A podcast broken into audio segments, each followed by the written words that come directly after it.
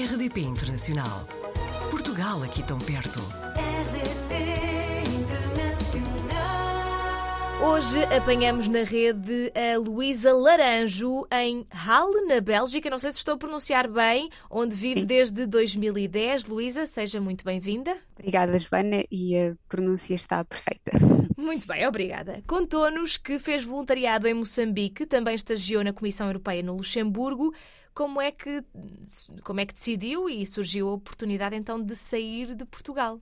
Então, a primeira oportunidade foi com o, o trabalho de voluntariado em Moçambique, Uhum. onde eu fui pela primeira vez em 2006. Tinha na família uma tia-avó que era freira e esteve toda a sua vida em missão em África. E, bom, em 2006 foi a altura perfeita de a ir visitar, mas também partir com um grupo de jovens eh, em missão. E, e, bom, foi esta a primeira oportunidade. Entretanto, esteve a estagiar no Luxemburgo. Sim, eu em 2008 foi logo a seguir a ter eh, terminado os estudos, tive essa oportunidade de estagiar na Comissão Europeia no Luxemburgo, no departamento de tradução, onde fui recebida de, de braços abertos como, como família, como uma filha. Foi, foi fantástico, como primeira experiência, não só no estrangeiro, a nível, já podemos dizer, profissional, laboral, como estava sozinha, assim, pela primeira vez na minha Uhum. vida. Posso perguntar então o que é que está a fazer profissionalmente na Bélgica? Sim, o meu day job, digamos assim, eu sou jurista numa multinacional e sou especializada em direito à privacidade, direito digital, tudo o que tem a ver com tecnologias. E eu digo que isto é o meu day job porque tenho uma segunda ocupação ah, na parte artística, bom, que me ocupa e me consome todo o resto do tempo, digamos assim. Pois, eh, em part-time contou-nos que é artista, e, e em part-time, mas já profissionalmente. Conte-nos eh, que técnica é esta, que também não sei se vou, se vou pronunciar bem, kintsugi bordado? Sim.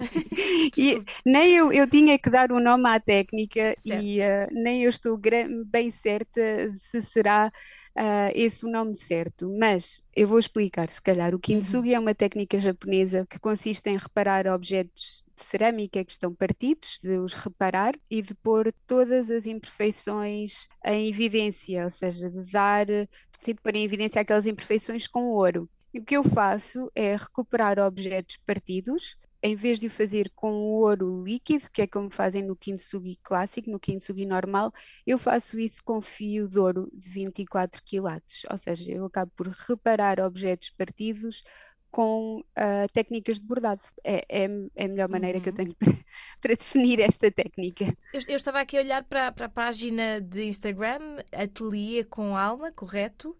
Eh, e estava aqui mesmo a ver uma das publicações que está em destaque. Portanto, isto é um Sim. bordado de porcelana, é isto? Sim, eu ac- sim, sim, sim. Eh, pode não ser porcelana, enfim, as peças podem ser eh, qualquer eh, coisa.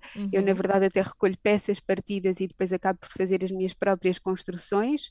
Não tenho que seguir, eh, por exemplo, se era um prato, não significa que vai ficar um prato. Pode ter sido uma caneca noutra vida ou um vaso, é? Eu ah, pego nessas peças partidas e, enfim, costuro-as com um, um tecido nobre, que é a toile de Juí, e depois uno estas peças com o- um fio de ouro de 24 quilates. Ahm, ou seja, também para pôr em evidência ah, as imperfeições, tudo o que não é plástico fantástico, digamos assim, ah, tornar aquelas coisas feias, velhas e partidas num objeto novo e num objeto, espero eu, bonito. Estava a contar-nos que esta técnica é inspirada, portanto, também numa técnica japonesa, mas também nos contou que voltou a pegar no bordado durante uma viagem à China. Sim, sim, eu aprendi a bordar em pequena, penso como muita gente. Com a sua avó, ah, não foi? Sim, Sim. com a minha avó, tinha também uma artista na família, minha avó Uhum. ah, paterna, ah, mas na altura não ligava nada a isso, enfim, eu fazia outras coisas, desenho, pintura, cerâmica, etc. Quando fui à China, tinha longas horas de comboio e decidi então pegar na agulha e começar a bordar em papel. E, e foi isso o início da, da minha incursão no bordado.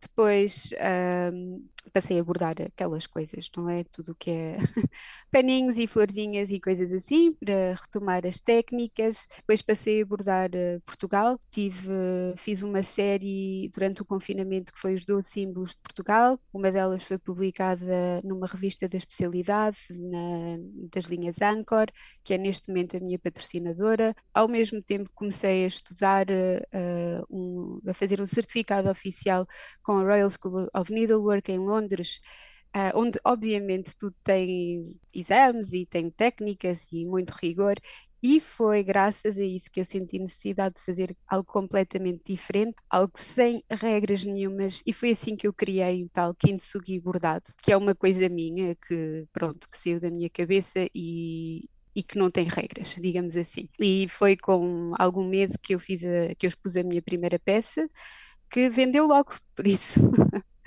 foi uma agradável surpresa a reação que as pessoas tiveram a esta técnica, digamos, um bocado estranha, um bocado bizarra, digamos assim. E também dá aulas de bordados num ateliê local, não é? E já nos contou que esta atividade, que é um part-time, acaba também por consumir bastante tempo. Tem tempo para outras atividades e outros hobbies na sua vida? Ah, é verdade que os bordados, as pinturas, tudo isso consome muito do meu tempo. Pronto, a parte de criação é a que eu gosto mais, a que eu gosto menos é a parte de marketing, de contratos, eh, etc. Acho que qualquer artista vai dizer isso, mas sim, eu também faço desporto para me manter eh, com energia e, bom, tenho dois cães que, e como vivo numa aldeia, na verdade vivo em Lembeck, que é uma aldeia de Hala. Uh, também costumo sair uh, para passeios uh, na natureza aqui, mas fora isso, não tenho tempo para mais nada. E dizem-nos outros portugueses na Bélgica que o país é diferente consoante a cidade onde vivemos. Acabamos por conhecer melhor a realidade de Bruxelas e dizem-nos que de facto há muita qualidade de vida, há um equilíbrio grande entre a vida profissional e a vida pessoal.